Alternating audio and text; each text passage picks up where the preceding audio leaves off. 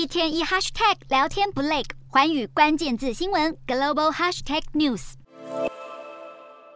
先前中共二十大还没落幕时，德国总理肖兹就已经宣布要在十一月初访问中国，有望成为习近平三连任总书记后第一位到访的西方元首。肖兹计划在一个商业代表团的陪同下快闪北京一天。不过，德国政府内部的态度充满了分歧。外交部长贝尔伯克呼吁要跟北京当局保持距离，但德国总理府表示与中方脱钩可能会对德国经济带来严重后果。肖兹的态度早就有迹可循，先前就算遭遇从经济部、国防部到内政部等六个部门一致反对，肖兹还是允许中资企业投资德国汉堡港的一个码头，还表示下个月造访北京跟这项投资案没有关系。物流商数据披露，如今在汉堡港运转的集装箱有将近三分之一是来自中国或是准备前往中国。德国政府担心，如果中资入股的交易流产，其中很大部分的转运生意会被航道条件更好的港口抢走。支持消资决定的官员表示，中资入股能够提升汉堡港的货物吞吐，而且中方只收购少数股权，标的也只是港口众多码头中的一个。